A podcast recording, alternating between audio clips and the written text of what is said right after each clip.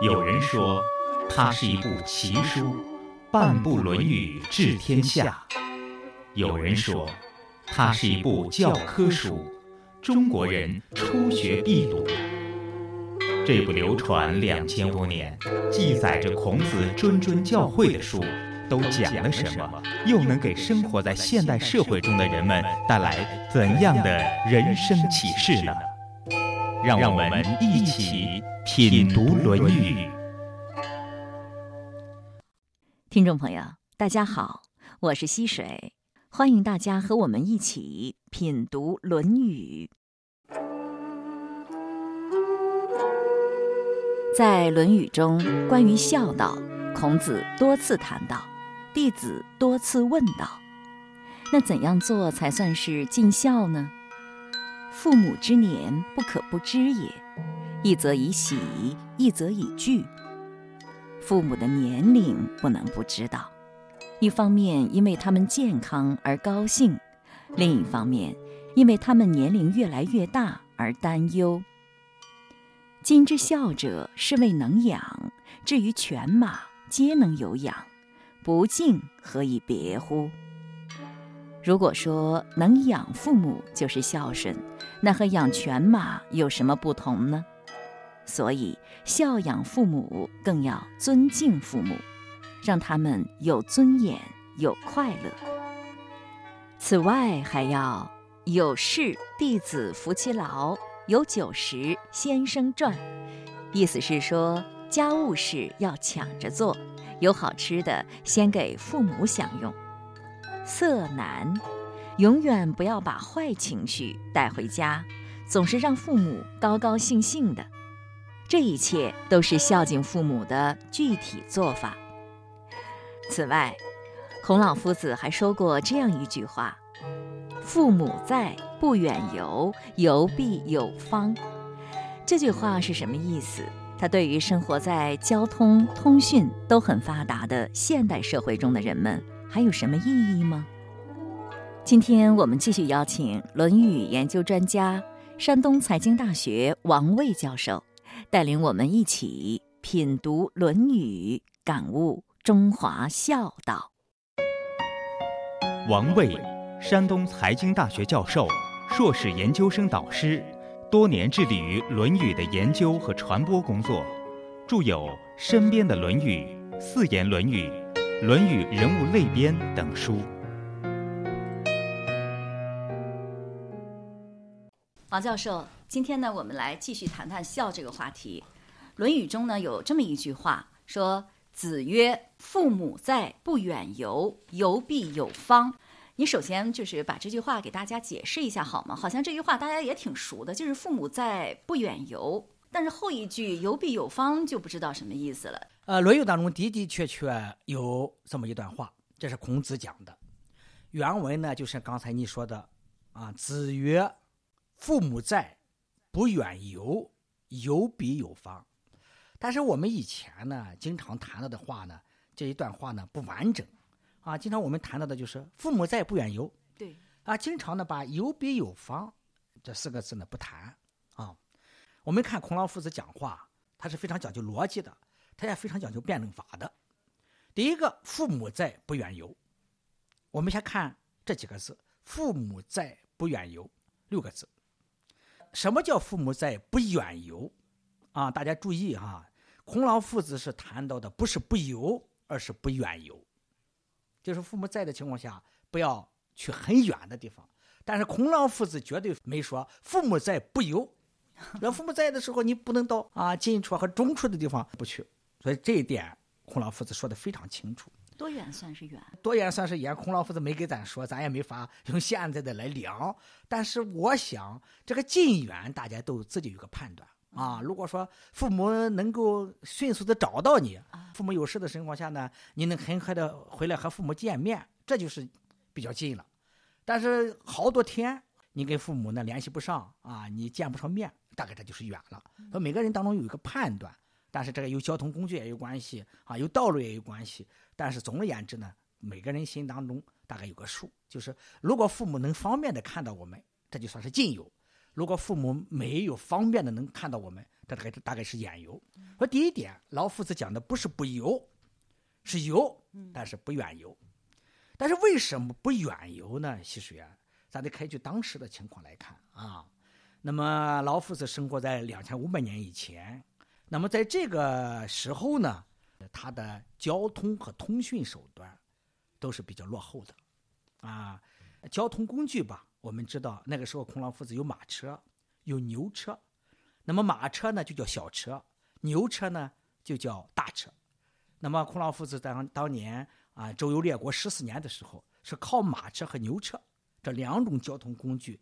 来实现了他的周游列国十四年，这是说孔老夫子作为一个在鲁国啊当过大司寇的人，他能坐马车和牛车，这是当时的交通工具。但是当时的通讯工具啊，啊，打仗的时候那个通讯工具叫烽火台啊，报警的时候点上个烟啊，点上个火，远处就看到了。但是个人交流、即时的交流是没有的。除了喊话以外，啊，没有的。那么唯一的这种通讯的东西就是写信，啊，写信得比较叫别人捎吧，别人送吧，这个非常的不方便。呃，孔老夫子为什么强调不远游？第一个就是父母对孩子的关心，这是天经地义的，或者就是上一次节目当中我们谈到的，这是一个非常自然的现象。父母时时刻刻关心自己的。孩子的情况，啊，当孟孟武伯问孝的时候，这个老夫子说了一句话：“父母为其疾之忧，非常关心这个孩子的身体状况，这是父母的一个本性。说远游了，让父母非常挂念。那么挂念呢，父母就说孩子怎么样了？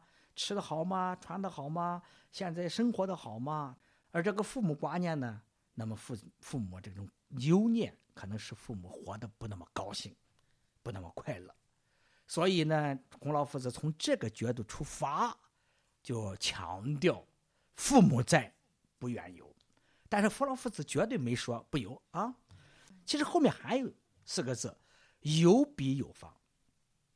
第一，孔老夫子并不是完全反对远游，那么你为了国家也好啊，为了社稷也好，那么你需要。这个为国家、为社稷，甚至为君主，那么你要离开父母，这个孔老夫子不反对的。那么另外呢，我们知道过去呢，这个社会的阶层叫士、农、工、商，啊，那么你做士来讲，你有可能得离开父母，因为为国家嘛，啊，你做商工工来讲，也有可能到外地去做，去工。那么再一个是商业，这就说了，商业得到处去跑。啊，除了农可以守在自己那片土地以外，但是其他的三个行业，你都得离开父母啊。所以老夫子呢，这个话说的很清楚，叫有比有方。这个方我们可以从两个方面来理解。第一个就是告诉父母你到哪去了，这个方可以当方向讲，到底是上南了，还是上北了，上东了，上西了？哎，叫父母有个盼头啊，有个判断啊，上西危险。啊，或者是上南平安，哎，你必须告诉父母一个大的方向，就是他想念你的时候，他也知道上哪去想念你，这就一个方。那么另外一个方呢，有的学者认为这个方就是你告诉父母准确的缘由，你到底去干什么去了？你告诉父母原因啊，你告诉父母你去干什么，这样父母明白了，哦，我这个孩子必须出去做事情啊，但是呢，他做的这个事情是。可以谅解的，呃，我我了解，我明白，就是告诉父母，你必须出去的这个缘由。这是孔子说的。可是孔子周游列国的时候，他父母早就过世了，他去了这么多地方，当然也不算不孝了哈。他的弟子们的父母还在啊，有很多弟子追随他。那么他的弟子跟着他老师去那么远的地方，而且他父母就能放心吗？这是算不算不孝呢？这个问题啊，还真是。没人提出过，呃，孔老夫子呢在鲁国做官，后来呢就是因为齐国人是离间计啊，那么离间了这个孔老夫子和君主，就是鲁定公，还有他的国相之间的关系，这样孔老夫子呢在一气之下就把自己的这个官位啊辞职了，不干了，啊，此处不留我，那么只有留我处。这大概是发生在孔子在五十五岁啊、五十六岁之间的一个事情。孔老夫子啊，我们知道是一个就是非常有人格魅力的人。孔老夫子辞官的消息传出以后呢，那么孔老夫子这些弟子啊，当时啊，都在鲁国有很多重要的工作在做，啊，有的是在他身旁，有的已经在别人家里都做了官了，都做了事了。但是，一听说老夫子辞官走了，他的很多弟子们呢，就毅然决然的去追随了孔老夫子。那么，跟着傅老夫子呢，受苦受难啊，历经磨难这十四年。那么，这样呢，也演绎了作为中国历史上一个非常重要的一个神话啊，就是一个没有任何权威的人啊，按照冯友兰讲的，就是一个私人老师啊，能够。有这么大的感召力和魅力，我觉得除了他以外，可能很难有人做到。那么这些人当中呢，能够毅然决然的去追随孔子，对这些人来讲，确实是父母挂念，自己的妻子在家里挂念。所以在这种情况下呢，那么这种离别之苦，这是肯定是存在的。但是这些弟子们之所以追随孔老夫子啊，原因。就是后面那句话，有比有方。第一个，他们觉着追随孔老夫子，去实现孔老夫子的这种理想，这是他们的一个本分，或者说他们这是他们的一个自觉行动。所以这样呢，就不违背了孔老夫子的教导。我们谈《孝经》的时候，也谈到这样一句话，就是说，呃，扬名于后世嘛，这是孝之终也。那追随这样一个有德行的人，应该也是父母所愿意看到的。跟随孔子学到一些为人做事的道理，成为一个有道德、有修养以及对国家有贡献的、有作用的这样一个人，算不算也是至孝呢？啊，孝和忠这两个概念，中国人一致啊在强调。就说首先你在家这种情况下，那么就是尽孝，这就是孝。所以什么叫孝呢？就是在家善事父母啊，让父母得到高兴和快乐，这叫孝。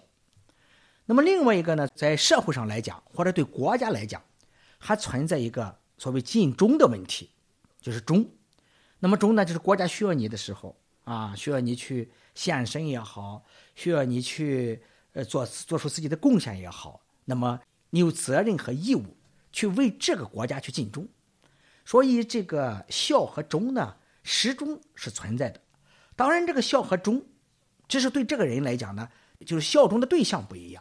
啊，孝是对父母，那么忠呢是对国家或者对君主。那么在这种情况下呢，就是关于一个小孝和大孝的问题。实际上，小孝就是孝，大孝就是所谓的忠的问题。所以中国人呢就面临着一个很大的矛盾，就是有的人呢选择小孝啊，我我不去做这个啊，我就是守着我父母就完了。那么有的人呢可能呢就选择了他有这个能力。啊，他的的确确有这么个机遇，为国家去做事情，他就选择了尽忠。所以有时候中国人有一句话叫做“忠孝不能两全”，这个意思什么呢？你选择孝，你可能就没法选择忠；你选择忠以后，你可能就没法尽孝。这里就牵扯到一个取舍的问题。我觉着呢，作为一个人来讲呢，那么如果有机会能够报效国家，啊，那么应当选择这个尽忠。并不是所有的人都有这个机会和这个能力来报效国家的。如果恰恰你有这个机会、有这个能力去报效国家，那么应该要选择忠。这个作为父母来讲呢，也是非常高兴的。那么，但是呢，你没有这个机会，又没有这个能力，那你就利利索索的去尽孝啊，就把父母伺候好。那么，这也是为家分忧、为国也分忧的一种一种办法。啊，的的确对某些人来讲。确确存确确存在的是一个取舍的问题，而且我觉得追随孔子是一件很有意义的事情。做父母的应该是会心甘情愿的成就孩子的这个愿望。所以说，我们今天能够知道孔子啊，我们知道孔子学生呢，大概当年啊，司马迁讲孔老夫子有弟子三千人，那么司马迁呢，在他的《中尼弟子列传》当中讲到啊。同六艺者啊，神通六艺者呢有七十七人啊，不是一般的说的七十二人，那么在《论语》当中啊，出现了孔老夫子弟子呢，出现了三十三个人。我们想，如果这些人不去追随孔子的话，大概这些人啊，我们也不知道他的名和姓。也正是因为，呃，追随了孔子啊，可能他也留名了，嗯，啊，也立身了，嗯，也显于后世。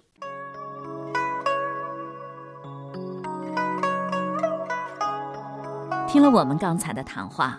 恐怕您对“父母在，不远游；游必有方”这句话有了新的认识吧？孔老夫子说这句话是告诉大家，父母健在的时候，子女最好不要去太远的地方。如果必须要出远门，一定要游必有方，就是出门前要告诉父母你去了哪里，去做什么。在两千五百年前。子路、颜回、闵子骞、冉求等弟子追随孔子周游列国，离开故国长达十四年。而对于这些弟子们的父母而言，儿子是游必有方。人这一辈子，工作好找，良师难求，能有机会追随这样一位在诸侯各国享有盛誉、得时卓著的老师，何其幸也！固然思念。想必也深感欣慰吧。为了孩子的前途德业，自己身边孤单又有何妨呢？恐怕这也是今天众多父母支持子女到远方读书工作的良苦用心吧。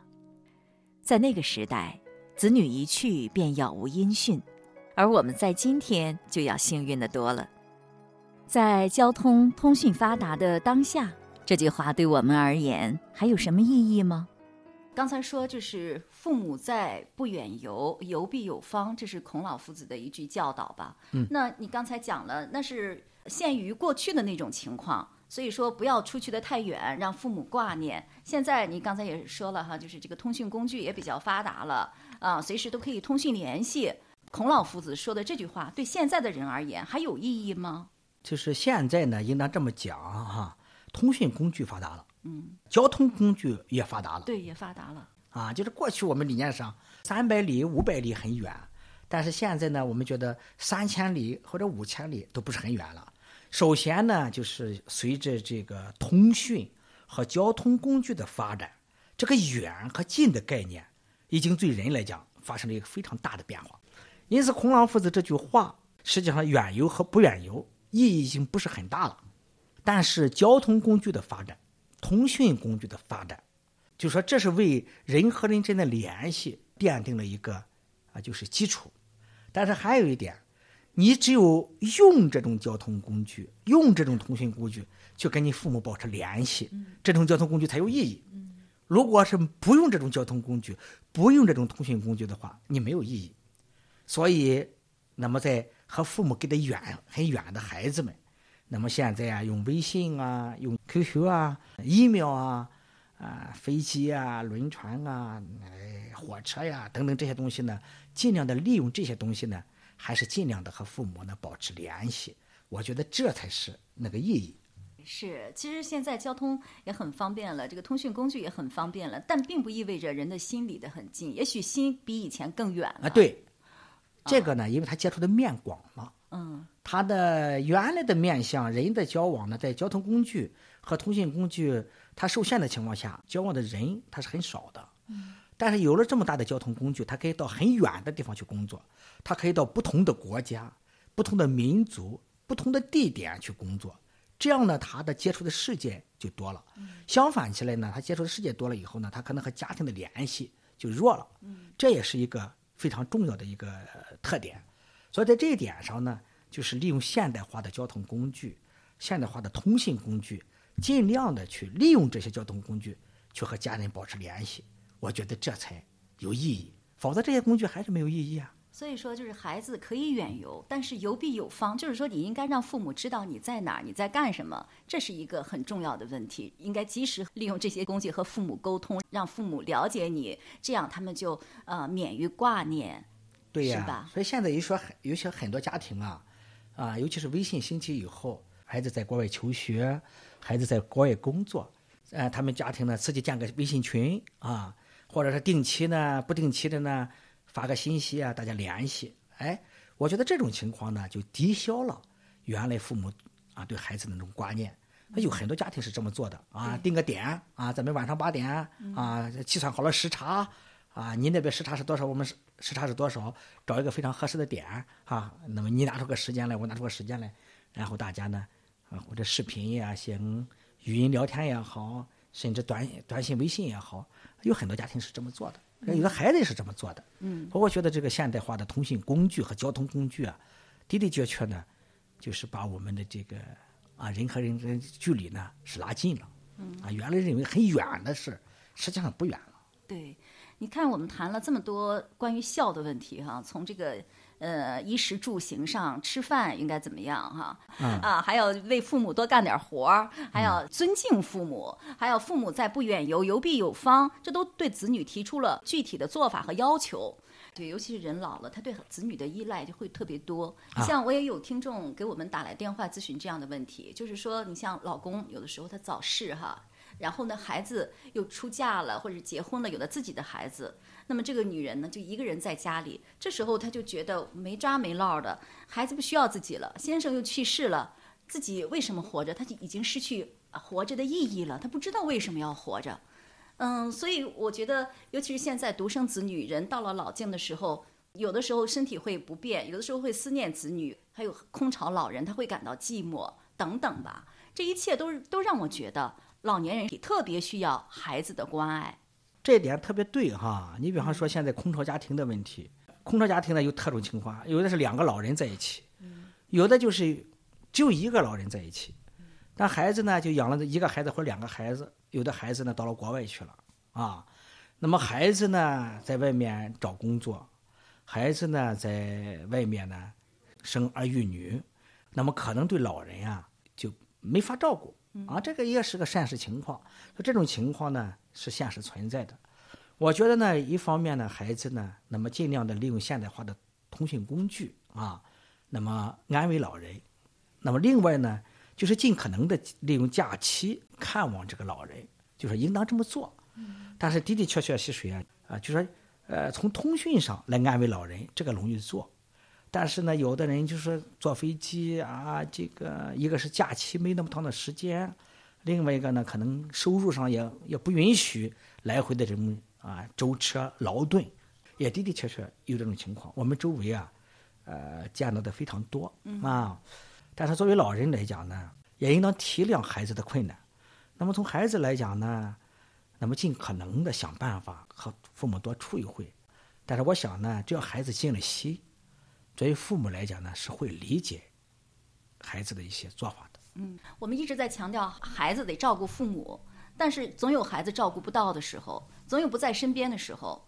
那父母应该怎样做才会使自己的生活质量就是能够达到比较高的水平呢？这个问题啊是一个社会问题。作为父母来讲，也能理解这种处境是很难改变的。你就一个孩子，他在美国工作，他在法国工作，他回不来，再回来，那么他那里有家庭、有孩子、有事业。那么既然你已经选择了让孩子去走那条远游的道路，那你就要明白，这种选择，你就是要付出代价的。那么第二点呢，我觉得父母啊，嗯，既然认识到这种情况以后呢，就要多参加一下这个社区的一些活动，邻里之间的一些活动，啊，尽量的和周围的人，和相同境遇的人，那么多交流啊，多联系啊，啊，这样，所以你会发现呢，有些老人呀。其实呢，并不像你说的那么孤单。他很明白了，孩子回不来了，啊，找找邻居啊，咱们一起去爬爬山啊，啊，早晨一起去锻炼锻炼，晚上啊去跳跳广场舞啊，等等。